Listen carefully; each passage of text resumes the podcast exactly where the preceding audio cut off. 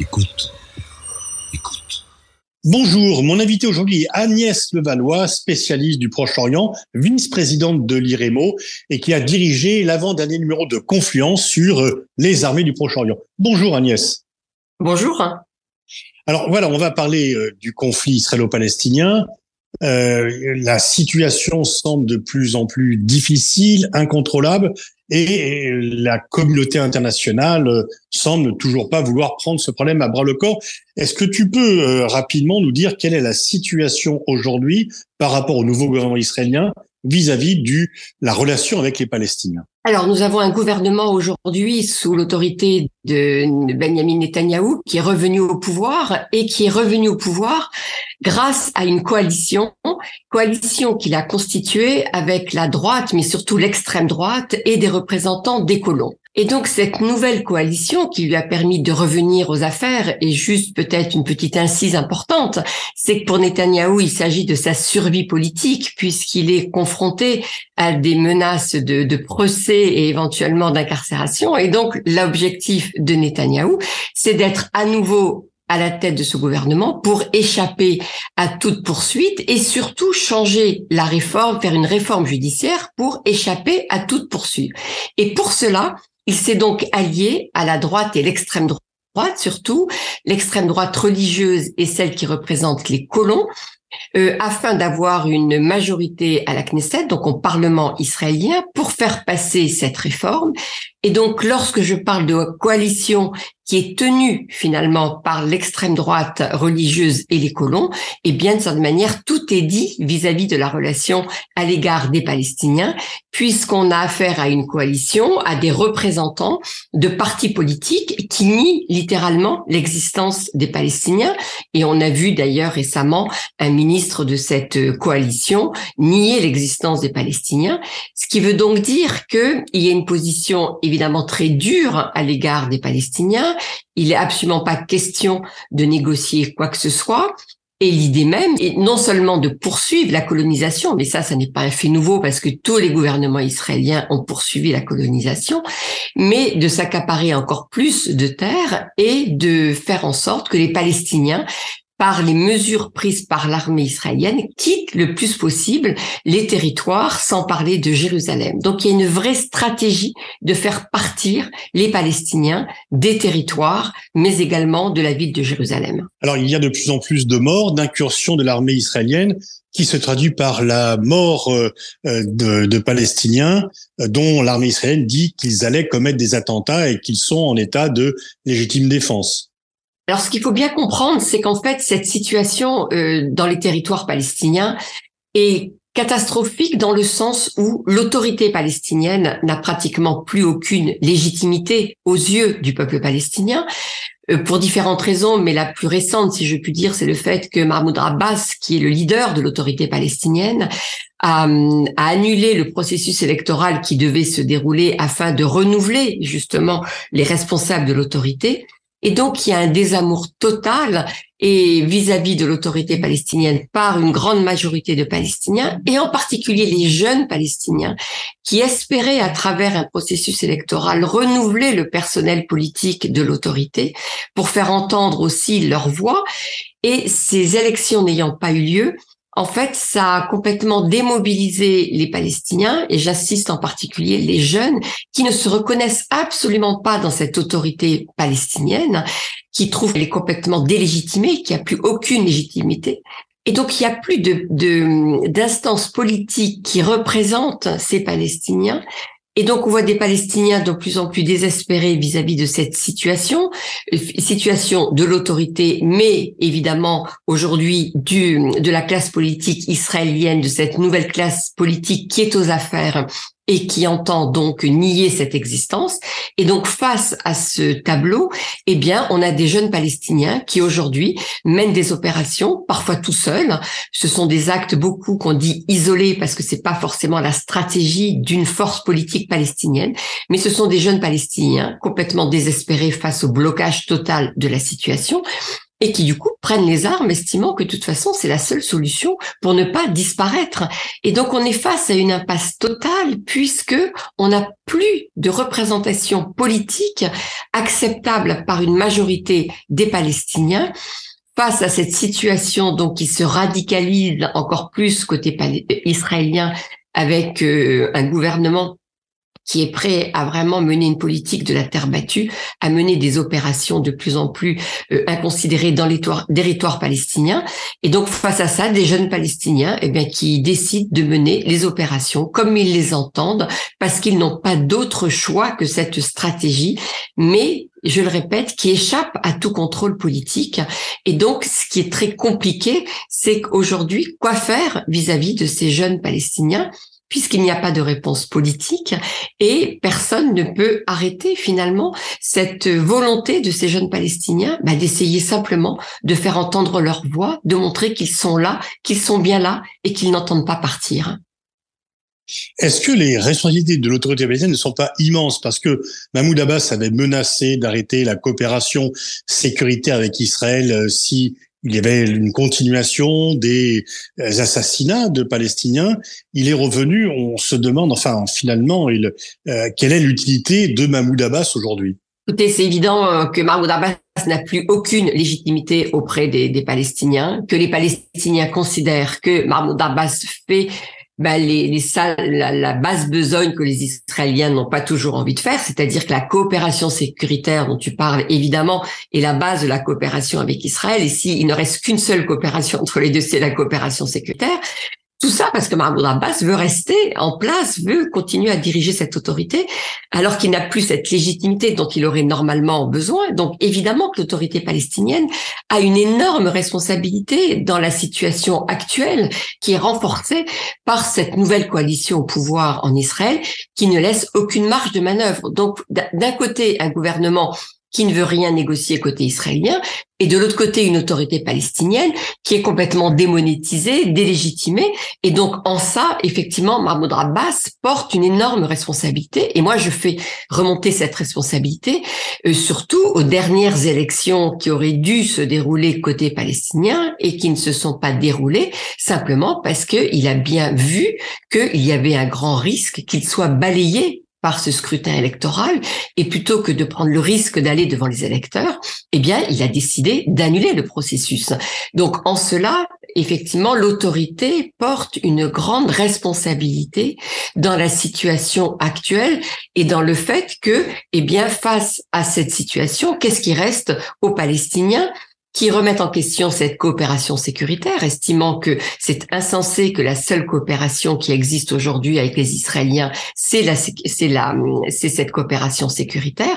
Et on voit bien que ce qui se joue là, c'est quoi? Bah, c'est la survie de quelques caciques de cette autorité palestinienne qui bénéficie de cette coopération sécuritaire avec Israël, qui la monnaie évidemment auprès des leaders de l'autorité palestinienne en leur accordant eh bien les permis de voyager, les permis de circuler et si l'autorité palestinienne décidait d'arrêter la coopération sécuritaire, eh ben la première mesure prise par les Israéliens, ça serait de retirer ces permis de circuler dont bénéficient les responsables de l'autorité, qui leur permettent, eh de voyager, de quitter la Palestine. Et ça, ils ne sont pas prêts à prendre ce risque. leur liberté est donc payée, leur liberté de voyager est payée par l'enfermement euh, des autres Palestiniens. Absolument, c'est très bien résumé, c'est exactement la situation et c'est ce qui explique de façon terrible finalement aussi l'impasse dans laquelle se trouvent euh, les Palestiniens qui sont face à cette autorité.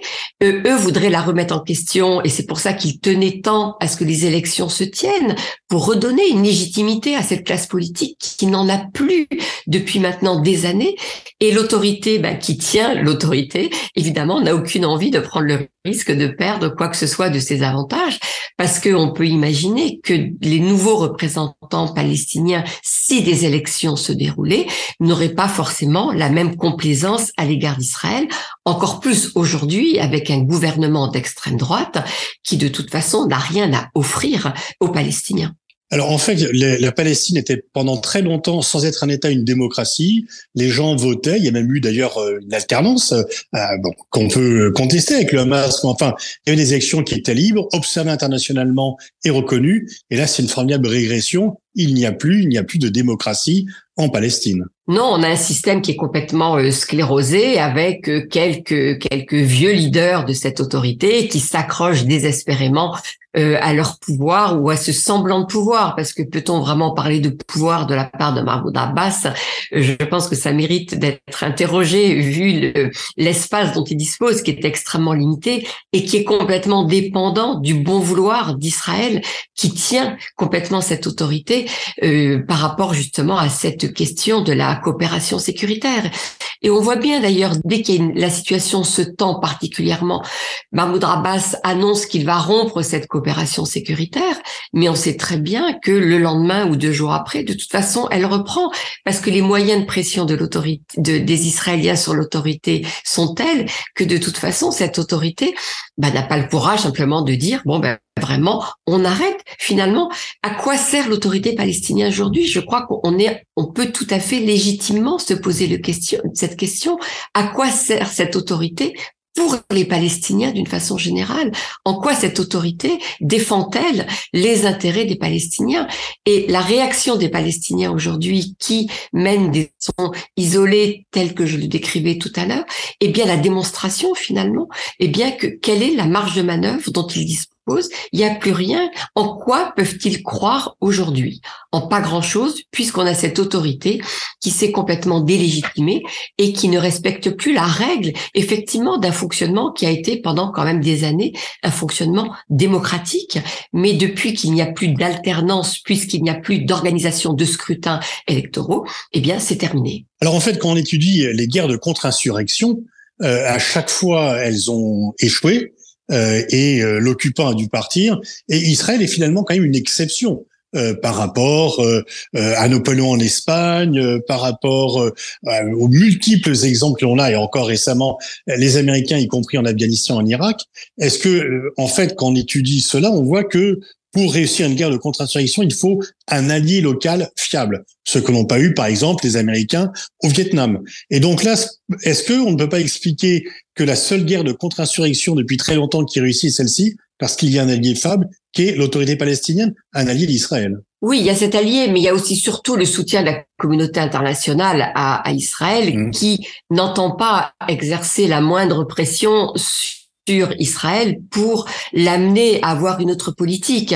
Donc, il me semble que effectivement, le, la, complaisance de l'autorité palestinienne sur les questions sécuritaires avec Israël, évidemment, fait le jeu d'Israël, mais je crois que l'élément quand même déterminant dans cette stratégie menée par Israël et du coup, dans la situation actuelle, c'est quand même ce soutien euh, qui est un soutien indéfectible, non seulement de la part des Américains vis-à-vis d'Israël, mais aussi de beaucoup d'autres pays, dont beaucoup d'Européens, qui ne prennent pas les mesures nécessaires pour dire à Israël, eh bien là, il y a quand même des choses qui ne sont pas acceptables dans la gestion de la relation avec les Palestiniens encore plus aujourd'hui avec ce nouveau gouvernement quand même qui ne correspond en rien à aucun des critères que même nous les Européens nous essayons, enfin nous mettons en avant en, estimant que nous devons les appliquer ou qu'ils doivent s'appliquer à l'ensemble du monde. On a euh, une coalition en, en Israël qui a des propos absolument inacceptables à l'égard des Palestiniens et que ça on l'accepte et que il n'y ait pas de vraies mesures prises contre Israël sur ces sujets-là, eh bien effectivement euh, donne toute l'attitude d'action à l'égard d'Israël. Donc oui, l'autorité palestinienne a une responsabilité importante, mais euh, pour moi la responsabilité de la communauté internationale qui soutient Israël est au moins aussi importante parce que c'est vraiment les États-Unis en particulier, mais les Européens également, et je pense qu'il y a vraiment là un élément très important, qui doivent euh, dire des choses à Israël qui, qui ne sont du comportement qui n'est pas acceptable de la part d'un pays qui en plus n'arrête pas de se présenter comme une démocratie, comme la seule démocratie du Moyen-Orient. Peut-on encore parler de démocratie lorsque l'on parle euh, d'Israël dans son comportement à l'égard des Palestiniens et de cette colonisation qui n'a de cesse de se, de se, de se, de se poursuivre? Les Israéliens protestent. Il y a des manifestations euh, très gigantesques pour protester contre les projets du gouvernement. Mais est-ce que cette contestation prend en compte la dimension palestinienne finalement ce glissement à droite de la société israélienne n'est-elle pas quelque part aussi le fruit de l'occupation? Oui, je pense absolument que ce glissement est le fruit de l'occupation. Et ce qui est frappant dans les manifestations, effectivement, qui agitent Israël maintenant depuis de nombreuses semaines et qui sont tout à fait euh, remarquables par l'ampleur qu'elles ont prise ces manifestations contre cette réforme justement de la justice en Israël et qui remet euh, aux yeux de beaucoup d'Israéliens le caractère démocratique de l'État d'Israël. Mais ce qui est frappant, c'est qu'il y a très peu d'Israéliens qui font le lien avec la question palestinienne et avec la question de la colonisation. C'est-à-dire que la défense qui est prise par les Israéliens de la situation de cette coalition, effectivement, qui est complètement antidémocratique, eh bien, ces manifestants ne s'interrogent pas beaucoup sur la question euh, palestinienne. Et il est frappant de voir que si aujourd'hui il y a une coalition qui est capable d'aller aussi loin en Israël contre un certain nombre de, règles démocratiques, eh bien, c'est la continuité de cette dérive à laquelle on assiste côté israélien maintenant depuis des mois, des années. Le fait que cette coalition soit arrivée au pouvoir, c'est pas un hasard, c'est pas un accident d'histoire, c'est un glissement politique de la part d'Israël maintenant depuis des années qui conduit à cela, mais qui est aussi le fruit effectivement de cette situation d'Israël à l'égard des Palestiniens qui entérine cet État colonial. Et un État colonial ne peut pas être un État démocratique puisqu'il nie euh, l'existence d'un autre peuple qui habite sur une terre qui est revendiquée par la puissance coloniale. Donc ce mouvement est très intéressant et très important mais il faut absolument que ce mouvement, euh, pour qu'il défende cette démocratie israélienne à laquelle la majorité de la société israélienne est attachée, il faudrait aussi qu'elle, que ce mouvement regarde du côté et s'interroge sur ce qui se passe côté palestinien et de ce que ça veut dire de la société israélienne vis-à-vis -vis de cette question.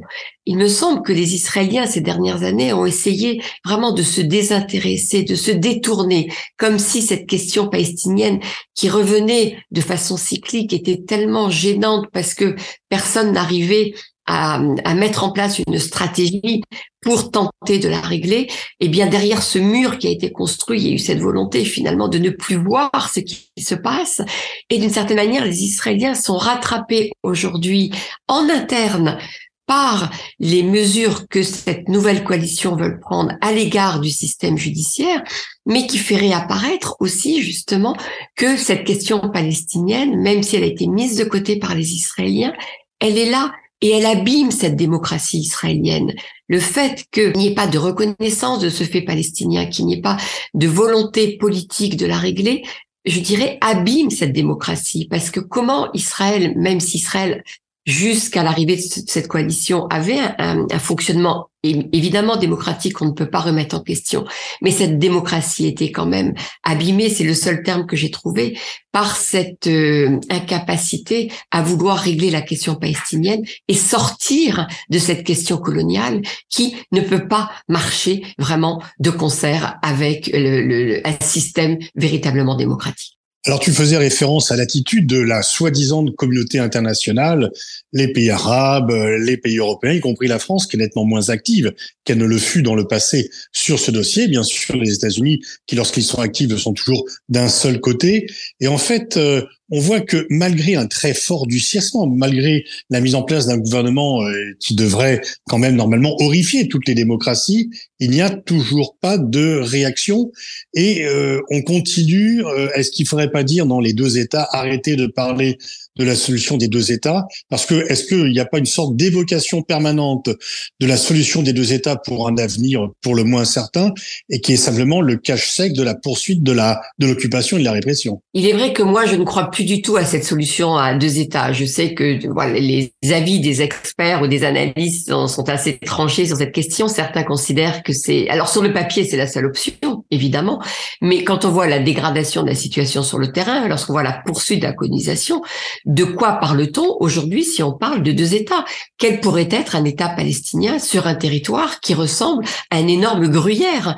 Avec des trous partout, ces trous étant des colonies, avec les routes de contournement euh, qui sont réservées aux Israéliens et que les Palestiniens ne peuvent pas prendre, et qui réduit d'autant la superficie de ce que pourrait être un État palestinien. Donc évidemment, le, le, le, le propos de la communauté internationale, ou pseudo-communauté internationale, c'est de passer son temps à dire qu'il faut arriver à cette solution à deux États. Mais effectivement, je vois pas sur quelle base aujourd'hui cette solution à deux États pourrait être valide puisqu'on n'a plus de territoire, si je puis dire, qui permettrait justement l'établissement de ces deux États. Donc, il y a une lâcheté, je trouve, considérable de la part de la communauté internationale. Les dernières années de l'administration Trump ont été évidemment catastrophiques, puisque l'idée de Trump, ça a été finalement de faire oublier la question palestinienne, de dire que les Palestiniens n'existaient plus, que cette, cette, cette, ce conflit n'existait plus, qu'on allait acheter une certaine paix euh, grâce à un développement économique en mettant des milliards sur la table. Donc, il y a eu une espèce de leurre auquel beaucoup ont voulu se raccrocher parce que ça permettait de faire l'économie bah, d'un règlement et donc l'économie d'une vraie réflexion sur comment on peut encore continuer à essayer de trouver une issue politique à ce conflit. Donc je crois qu'il y a une espèce de facilité dans laquelle tout le monde s'est engouffré en se disant de toute façon cette cause palestinienne elle est finie, elle n'existe plus. Les révolutions arabes ont démontré que on parlait plus du conflit israélo-palestinien. Mais finalement, on est rattrapé parce que ce peuple palestinien, il existe, il continue à exister et il n'entend pas disparaître. Et on l'a bien vu d'ailleurs lors de la Coupe du Monde du football au Qatar, où on a vu la réapparition, si je puis dire, de ces drapeaux palestiniens. Et ça veut bien dire quelque chose, même si c'est... Y compris de la part des Marocains qui ont fait la paix euh, avec Israël. Absolument. Et je trouve que c'est très significatif. Alors vous allez me dire c'est peut-être anecdotique, certains vont dire c'est anecdotique. Je ne crois pas que ce soit anecdotique. Et en tous les cas, le fait que ce drapeau soit réapparu à cette occasion a été quand même une façon de dire, vous voyez les Palestiniens, ils sont encore là et ils n'entendent pas disparaître de la carte du monde comme beaucoup aimeraient que ce soit le cas aujourd'hui. Donc, effectivement, de ce point de vue-là, il y a une énorme responsabilité des pays arabes qui ont normalisé avec Israël ces dernières années, et de la part bah, de tous ceux qui aimeraient finalement que cette cause n'existe plus et que on oublie qu'il y ait des Palestiniens.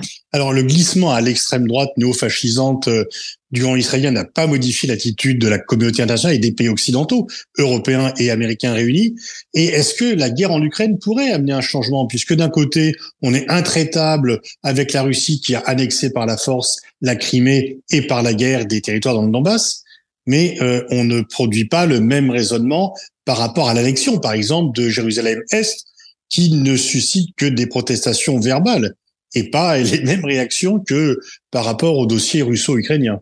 Tu sais, ce qui est dramatique aujourd'hui, c'est que ce qu'on avait un peu oublié aussi, c'est que la question du deux poids, deux mesures reprend de la force au Moyen-Orient, avec l'idée que de toute façon, on ne traitera jamais la question israélo-palestinienne comme on traite les autres questions. Et le cas de l'Ukraine est évidemment mis en avant par tout un tas dans les, dans les sociétés arabes qui estiment que la communauté internationale démontre une fois de plus que lorsqu'il s'agit de dénoncer des occupations, des annexions, elle se mobilise, mais le seul cas dans lequel elle ne fait absolument rien, c'est le cas du conflit israélo-palestinien. Et on n'en sort pas, on est toujours dans cette même logique. Et c'est vrai que ça a un côté très inquiétant parce que on avait beaucoup parlé de ce deux poids deux mesures lors de l'invasion du, du Koweït par les Irakiens. Et aujourd'hui, c'est un propos lorsqu'on se, quand on, va dans le monde arabe, qu'on entend énormément, et donc avec un sentiment aussi de, un peu désabusé de la part des sociétés qui se disent mais une fois de plus, on redit encore les mêmes choses, deux poids deux mesures. La communauté internationale ne veut rien faire contre Israël, même aujourd'hui avec un gouvernement qui est tellement à droite, à l'extrême droite, que la communauté internationale pourrait réagir vu les propos terribles qui sont tenus par certains des ministres qui sont aujourd'hui au gouvernement. Et même avec ça, pour l'instant, il ne se passe rien.